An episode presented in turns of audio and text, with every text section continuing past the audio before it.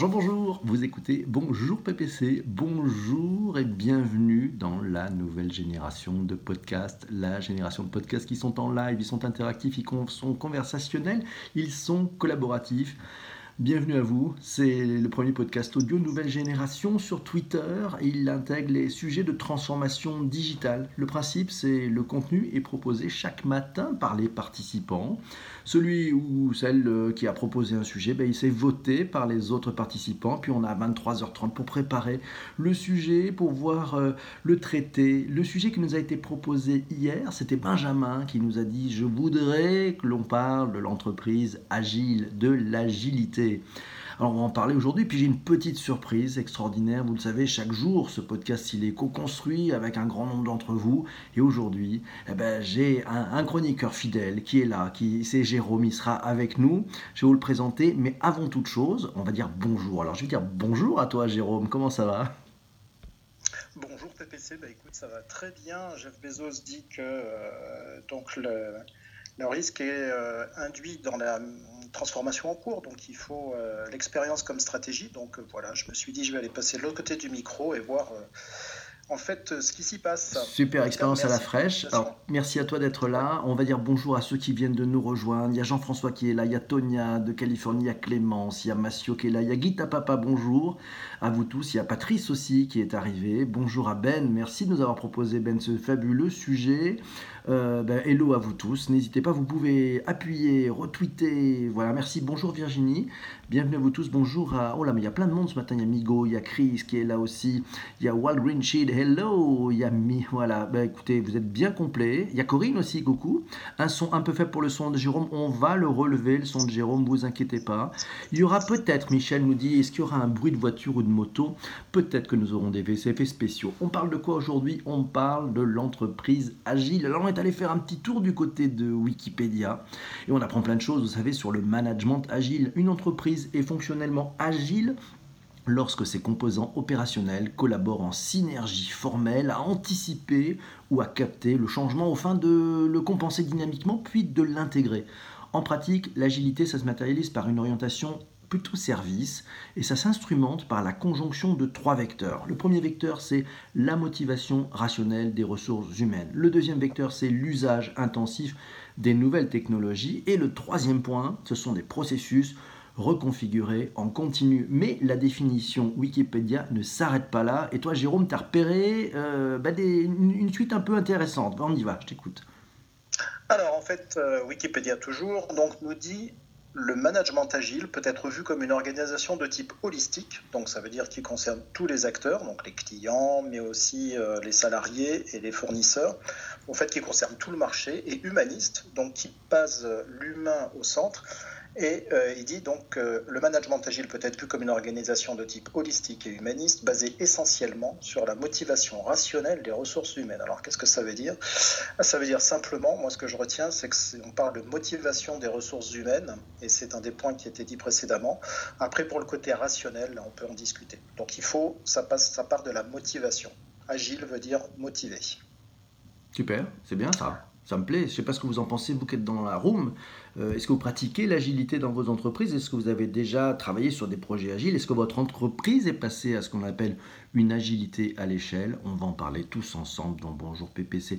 Quels sont les enjeux, les modifications de marché qui est en jeu? Euh, bah, C'est Samy Massio qui nous signalait hier bah, le fait qu'il y ait deux philosophies de l'entreprise agile.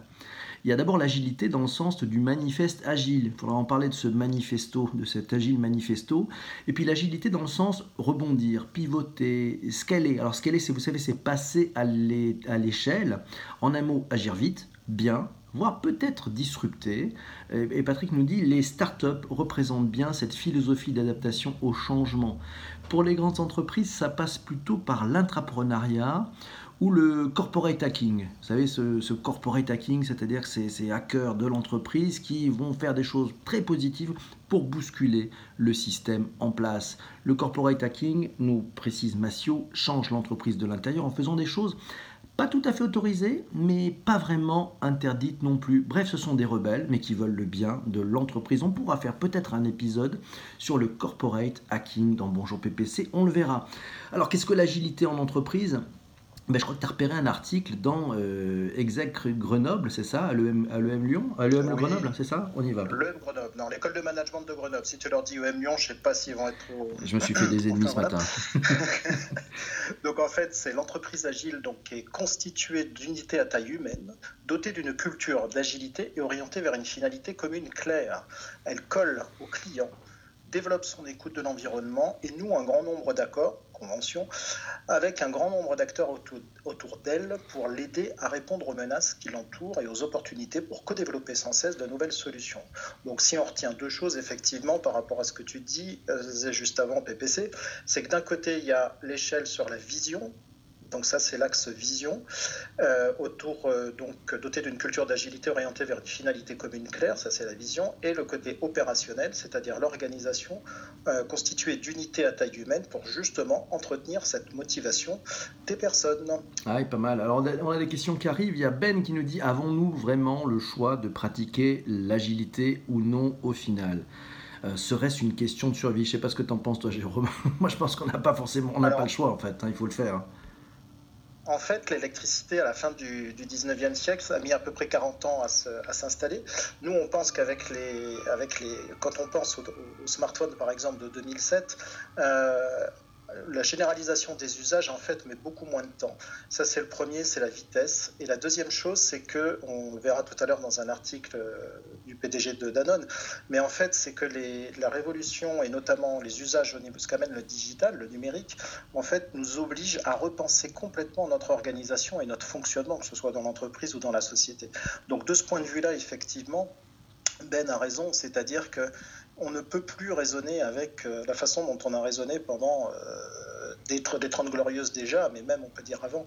Donc c'est toute cette nouveauté euh, on n'en est qu'au début, euh, qui nous oblige en fait à être agile parce qu'il y a plus d'incertitude. Et c'est Edgar Morin qui disait que le 21e siècle est le siècle de l'incertitude. Donc en univers incertain, on ne peut plus agir comme on agissait en univers où il y avait de la visibilité et des certitudes. Voilà. Extraordinaire. Je pense que Guita Papa Eric euh, pense comme toi parce qu'il nous signale en commentaire que de manière instinctive, il croit qu'être humain et pouvoir changer de trajectoire, voilà, il, croit qu'il faut être humain et pouvoir changer de trajectoire, c'est vital. Bonjour à Marie-Laure qui vient de nous rejoindre. Euh, Patrice Hilaire nous dit aussi attention au coup de com. Ouais, c'est vrai, l'agilité n'est pas un pins. Je partage tout à fait avec toi, Patrice. C'est une méthode, c'est une méthodologie. Et voilà. Alors, il y a Migo qui nous dit au fait, c'est quoi le contraire d'être agile? Ah, ah. Euh, serait-ce être pachyderme Rigide. Rigide, ouais, rigide, ou pachyderme. On est bien d'accord. On est bien d'accord. Il y a Corinne qui est bien d'accord avec Patrice sur le fait que l'agilité n'est pas un pins. Et oui, c'est, il faut attention au coup de com. Il faut le vivre, il faut le faire. Euh, c'est, Eric qui nous dit Je crois que plus on est petit en taille, plus il est simple d'être agile. C'est pas faux, en fait, mais je pense que c'est exactement comme avec les, les cohortes. Hein. C'est-à-dire que si vous, êtes, euh, si vous êtes deux et vous devez partir au restaurant, vous allez mettre un certain temps. Si vous êtes quatre avec en plus euh, quatre enfants, vous allez mettre un temps qui est beaucoup plus long. Donc en fait, la, vitesse, elle est inversement proportionnelle au nombre de personnes qui sont à bord et embarquées parce qu'ils amènent de la complexité. Maintenant, le sujet, c'est qu'on a besoin de toutes les parties prenantes, et tu le disais tout à l'heure quand on parlait de holistique, hein, d'embarquer toutes les parties prenantes pour que ça puisse fonctionner en mode industriel, à l'échelle donc à grande taille et que ça soit, et que ça soit solide. Euh, Chris nous dit attention, effet de mode aussi, j'ai participé à différentes formations sur le sujet. Effectivement, attention à l'effet de mode. Monsieur le cordonnier dit je suis au travail, mais j'écoute. Et oui. euh, alors, c'est Massio qui dit à Chris au-delà de la formation à l'agilité, c'est un état d'esprit. Euh, je pense que tu partages ça, Jérôme, non? C'est vraiment un état d'esprit, l'agilité. Hein? Alors en fait, c'est l'agilité, elle fait renvoi à la flexibilité, c'est-à-dire qu'en gros, on a des contraintes euh, autour de nous, d'environnement, et il faut s'adapter. Ça, c'est le premier, euh, le premier constat. Il faut s'adapter vite, et s'adapter pour le cerveau humain, c'est vraiment pas facile. Donc, euh, le cerveau humain individuel, lui, a ses contraintes, donc cette flexibilité, au niveau psychologique notamment, il n'aime pas changer. Et ensuite, en termes d'organisation, tu le disais, PPC, c'est la complexité. La complexité parce que quand vous êtes, par exemple, un industriel, vous avez des produits. Et que avant c'est vous qui faisiez le marché au niveau euh, occidental en tant que leader mondial d'une gamme de produits, euh, grande consommation, et qu'aujourd'hui en Chine, euh, donc les concurrents sortent les innovations technologiques avant vous. Ben, quand vous travaillez toute votre structure en fait est impactée. C'est-à-dire que depuis les individus euh, dans les labos de recherche, au marketing, au commerce, euh, etc., même à la finance, euh, tout le monde doit réapprendre, doit réinventer dans ce nouveau modèle. et également quand vous regardez les exemples avec Airbnb, avec Uber, Uber, donc ils étaient 4 en 2010, donc ils lèvent 16 milliards ensuite. Donc tout ça, toutes ces, quand vous êtes industriel en place, forcément que c'est la flexibilité, vous devait l'avoir pour intégrer toute cette nouveauté. C'est juste ça, c'est juste une question. Donc c'est pas qu'un effet de mode. Par contre, qu'il y ait des personnes qui sortent sur la vague pour dire, ben voilà, faut s'adapter. Et ça, ça c'est la partie visible de l'iceberg. C'est le côté euh, crème sur le café, la mousse sur le café. Mais en fait, le café lui-même, toute la partie immergée de l'iceberg, c'est les individus, les organisations en termes de structure, c'est-à-dire comment on transmet. Euh, je discutais l'autre jour avec euh, quelqu'un d'une grande entreprise qui a dans sa division 10 000 personnes. Il a 14 niveaux hiérarchiques j'en veux quatre. J'en veux pas quatre pour le plaisir, j'en veux quatre pour être plus efficace économiquement.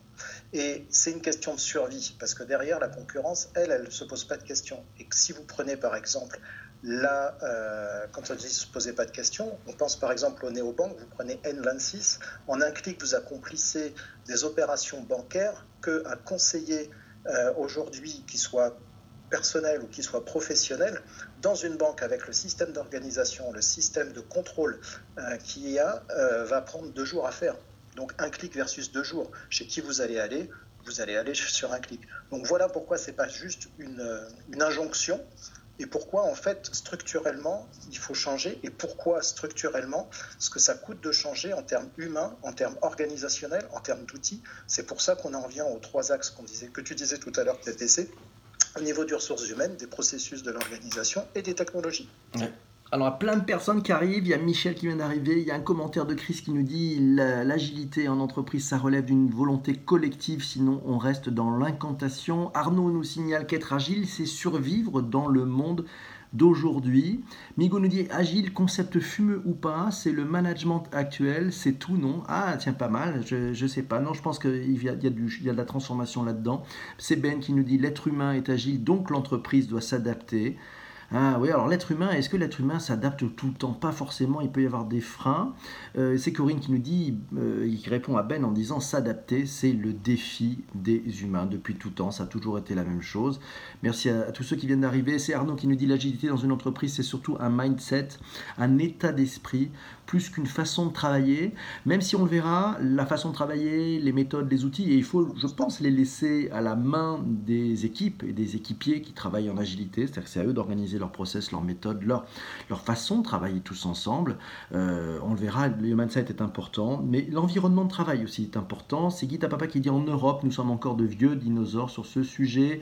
Eric, c'est vrai qu'on a du progrès à faire. C'est Ben qui nous signale que l'agilité, au final, c'est respecter la plasticité du cerveau humain. Ceci, et eh oui, absolument, et je sais que ça te plaît, ça, Jérôme. C'est Eric Guitababa qui nous dit Ceci dit, c'est séduisant, un vieux dinosaure. Oh, c'est beau, un vieux dinosaure, c'est vrai. Bonjour Eva qui vient de nous rejoindre. Comment ça va, Eva? Bienvenue. On est, voilà, j'ai perdu un peu les commentaires, ça revient. C'est quoi un, Alors, c'est ma question centrale de management et du changement, nous dit euh, Ben, effectivement, c'est ça qui est, qui est sympa. Bonjour à vous tous. Euh, qui arrivait. Il y a beaucoup de monde ce matin. Euh, il y a Olivier qui est là. Ouais, ah ben, c'est du darwinisme, nous dit, nous dit Chris. C'est pas faux, peut-être. Ben, il faut survivre, hein, c'est ça. Euh, notre législation, c'est Eric qui nous dit notre législation, malheureusement, ce n'est pas du tout adapté à ce mode de pensée. Quoique, quoique, quoique. Merci à, Christian qui, à Tristan qui vient de, de retweeter. D'ailleurs, vous pouvez retweeter si ça vous dit. Euh, c'est Olivier qui nous dit est-ce que l'agile s'adresse à tous les services aux collaborateurs d'une entreprise? Bonne question, Olivier. En fait, le sujet, je pense qu'on n'est peut-être pas tous fait pareil. Il y a peut-être des collaborateurs qui sont hyper à l'aise avec l'agilité et d'autres qui sont peut-être plus à l'aise avec ce qu'on appelle peut-être les cycles en V. Vous savez, c'est des cycles un peu plus longs, qui demandent un peu plus de temps qui ont fait leurs preuves hein, dans le passé. Et donc peut-être que l'enjeu des entreprises, ça va être de, marier, de combiner bah, des équipes très agiles avec des équipes qui travaillent avec d'autres méthodes. Je pense que le sujet, c'est peut-être permettre aussi aux collaborateurs de choisir la méthode et de faire en sorte que le process soit au service du projet ou soit au service des collaborateurs et pas l'inverse. On le voit dans beaucoup d'entreprises très souvent, c'est au collaborateur de s'adapter au process et pas l'inverse. Là, il y a quand même un problème, à mon sens. Je ne sais pas ce que tu en penses, toi, Jérôme. Bah, En fait, c'est exactement ça. C'est-à-dire que dans toutes les grandes entreprises, en tout cas que, que je croise euh, professionnellement, euh, les comités exécutifs disent bah, en fait, c'est le management intermédiaire. Euh, qui pose problème. Nous, en gros, nous, on a tout compris et le management intermédiaire donc, doit s'adapter à cette nouvelle façon de faire et ils ont beaucoup de mal. Et en fait, c'est le principal frein vient de l'humain. Et de l'humain, alors aussi des outils, hein, ça c'est clair, au niveau technologique, mais ça vient de l'humain parce que c'est difficile de concevoir en effet de routine. Et quand on a 10 ans ou 5 ans, il faut introduire de la nouveauté et ça, émotionnellement, c'est très compliqué. Et donc aujourd'hui, euh, c'est vrai qu'on a euh, des entreprises qui doivent s'intéresser à la façon dont on pense, donc au niveau cognitif, et euh, dont les, personnes, leurs collaborateurs pensent et leurs clients pensent et réagissent émotionnellement. Donc tout ce qui est régulation, gestion des émotions, régulation émotionnelle. Et ça, c'est une vraie nouveauté à appréhender. Aujourd'hui, ça commence à, venir, on en parle de plus en plus, l'intelligence émotionnelle, voire hier, etc. Mais euh, c'est très très compliqué dans, les entreprises pour appréhender, appréhender ça à grande échelle, en fait c'est vrai, on parlait de l'intelligence émotionnelle hier dans l'épisode, l'épisode de Bonjour PPC. Euh, aujourd'hui, c'est l'entreprise agile. On voit bien que tout ça se rejoint. Euh, ces quatre lettres qui nous signalent, est-ce que le grand débat n'est-il pas un premier pas vers l'agilité de l'État? Ah, waouh, grosse question. Je ne saurais pas y répondre comme ça, euh, spontanément. Il y, a, Eric qui, répond à Massieu en disant en Belgique, en tout cas, l'administration freine les changements et la flexibilité. Euh, bon, ok, on prend l'information. Monsieur le cordonnier dit pour l'humain, l'humain s'adapte sur n'importe quel terrain et n'importe quelle situation. Momo qui nous dit euh, les hauts fonctionnaires qui nous dirigent et les PDG sont généralement formés à la flexibilité à travers des connaissances très générales. Euh, je pense que l'agilité, c'est aussi un, sujet de gens qui font, pas de gens qui pensent, mais c'est plutôt des gens qui font. et je pense que est, on est rentré dans une ère aujourd'hui, ceux qui savent sont ceux qui font.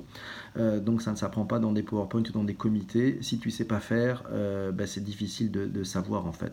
Tristan nous dit passer à l'agilité avec l'intelligence collective, avec tous les collaborateurs et leur quotient émotionnel. Oui, probablement. Ben qui nous dit chouette, il y a un boulot pour les psys. Et eh oui, c'est Julien qui est là. Bonjour à toi Julien. Beaucoup pensent que l'agilité c'est raccourcir la taille et la durée des cycles en V. Euh, moi je pense que c'est absolument pas ça. L'agilité, c'est c'est pas du tout réduire les, cycles en V. Je pense qu'il faut partir sur des bases neuves. C'est un peu comme si on essayait de faire du mobile avec de l'internet, quoi. Vas-y, Jérôme, pardon. Oui.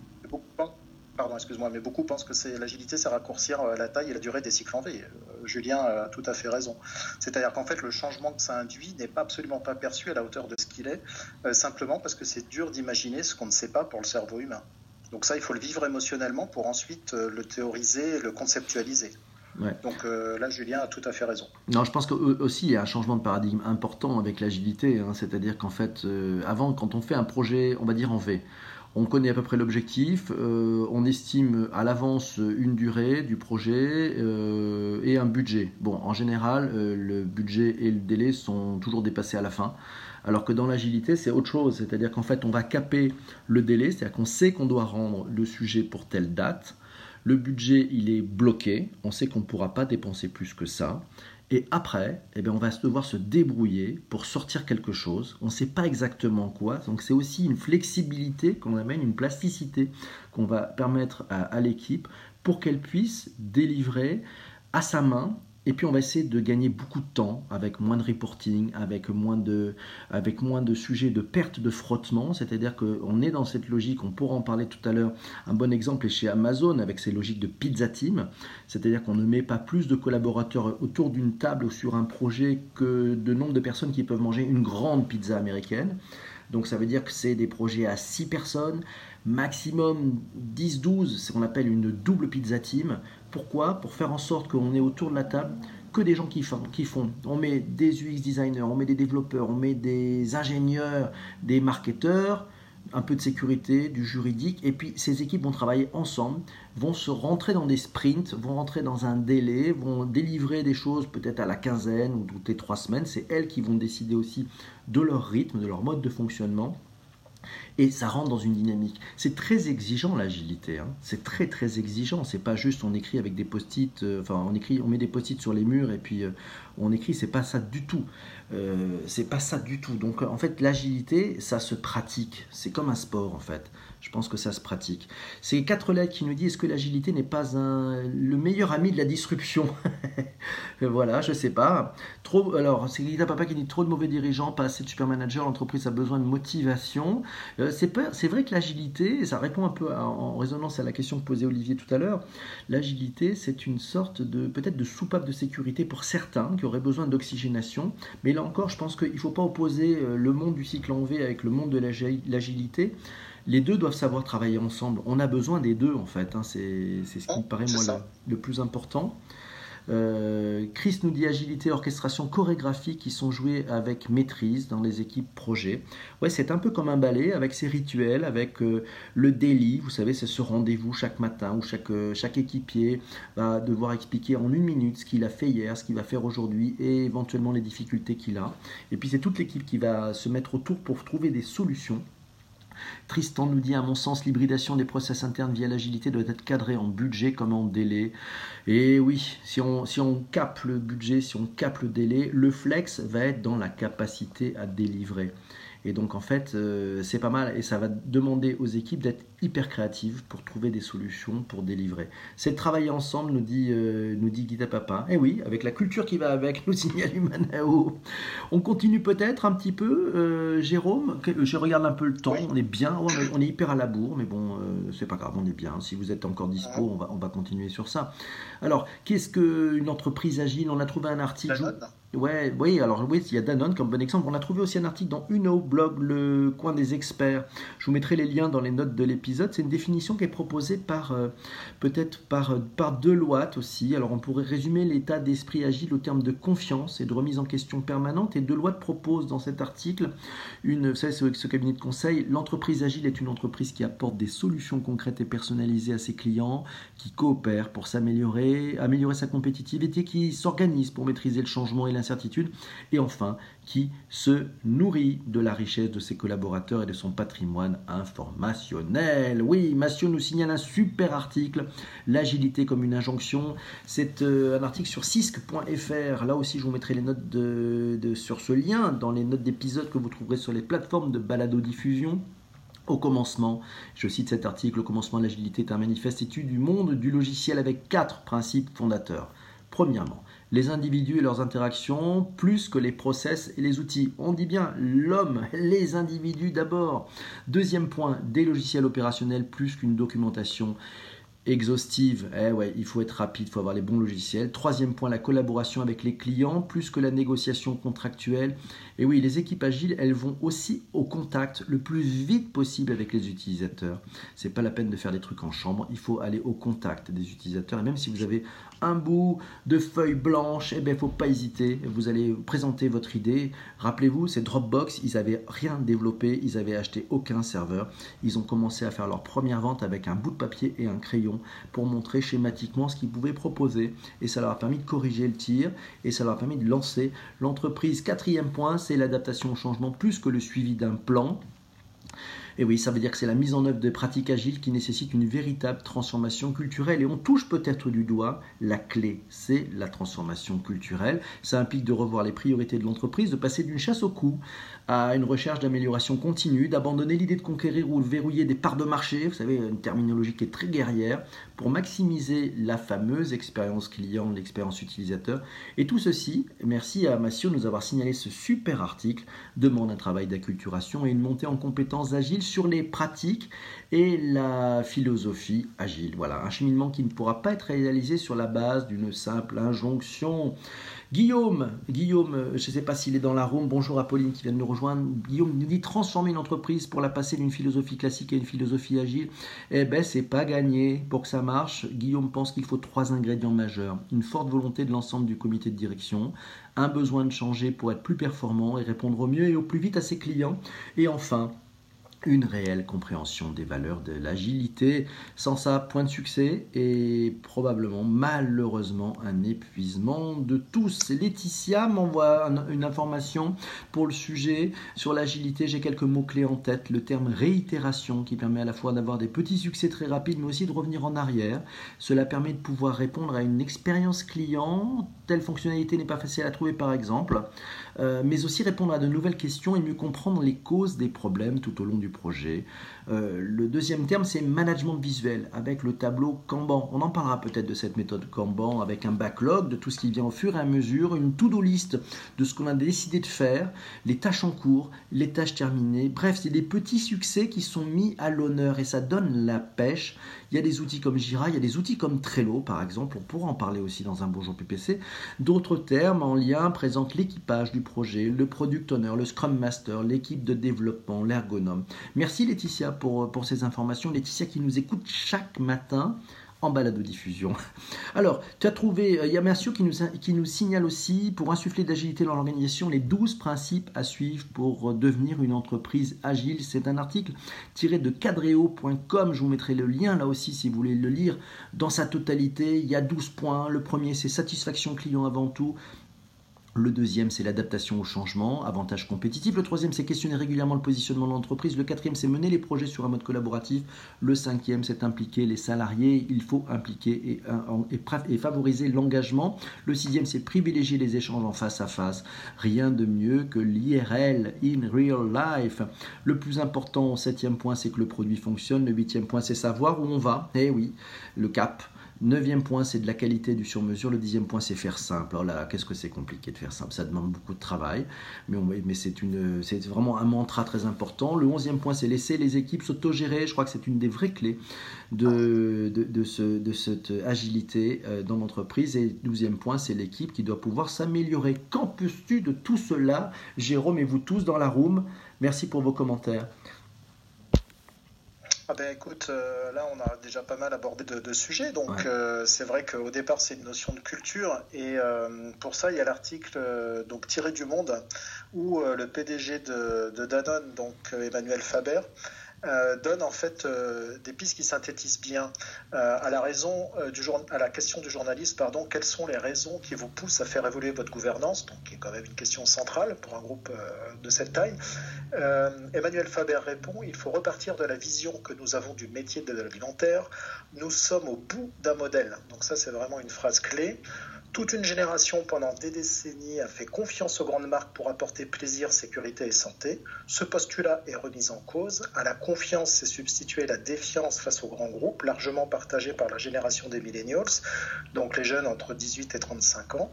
Ils ont une puissance de création de normes sociales étonnantes. Et donc, par rapport à ça, il dit, face à cette révolution, on peut résister ou prendre la vague. Donc juste là-dessus, en fait, c'est vraiment le côté indispensable euh, de s'adapter, de s'adapter en agilité parce que incertitude on l'a dit, et avec tout ce qu'on a dit effectivement sur le côté plasticité qui n'est pas euh, acquise et qui demande d'abord une prise de conscience qu'il euh, faut plus faire comme avant, donc désapprendre pour apprendre. Et ça, c'est pas le plus simple à titre individuel. N'en parlons pas à titre collectif, que ce soit dans l'entreprise ou que ce soit dans la société. Donc, mais là déjà, je pense qu'on a déjà beaucoup de bonnes pistes et notamment dans le dans le podcast avec les liens. Euh, qui vont être assez contributifs. Tout à fait. Alors je cite Tristan aussi, euh, qui nous dit pour déployer l'agilité dans sa relation entre DSI corporatif et la branche numérique, la Poste a mis en place de 2015 à 2018 un dispositif basé sur l'intelligence collective. Les volontaires en atelier travaillaient une demi-journée à un jour sur des sujets opérationnels, euh, sur des choix opérés, avec, en mélangeant de l'UX, de l'UX designer, de, de l'extrême programming, des personas et autres design thinking, toujours sympa d'accompagner une ou deux startups du domaine concerné. Merci à toi Tristan. Alors tu as, des commentaires formidables, hein, Jérôme, il y a quelqu'un qui c'est Chris qui, Rouanet qui dit très très bien votre invité ce matin, bravo à toi, merci, beaucoup. C'est sympa. C'est sympa, ça, fait plaisir, merci. C'est cool, ça fait du bien de se lever potron miné, des potrons minés. C'est Corinne qui nous dit comme l'enfant on apprend en marchant sur le chemin de l'agilité, c'est vrai. Massio nous dit participer à la mutation de l'entreprise en silo vers l'entreprise plateforme, ouais, c'est vrai que stratégiquement, c'est vraiment, vraiment ça qui est en train de s'opérer.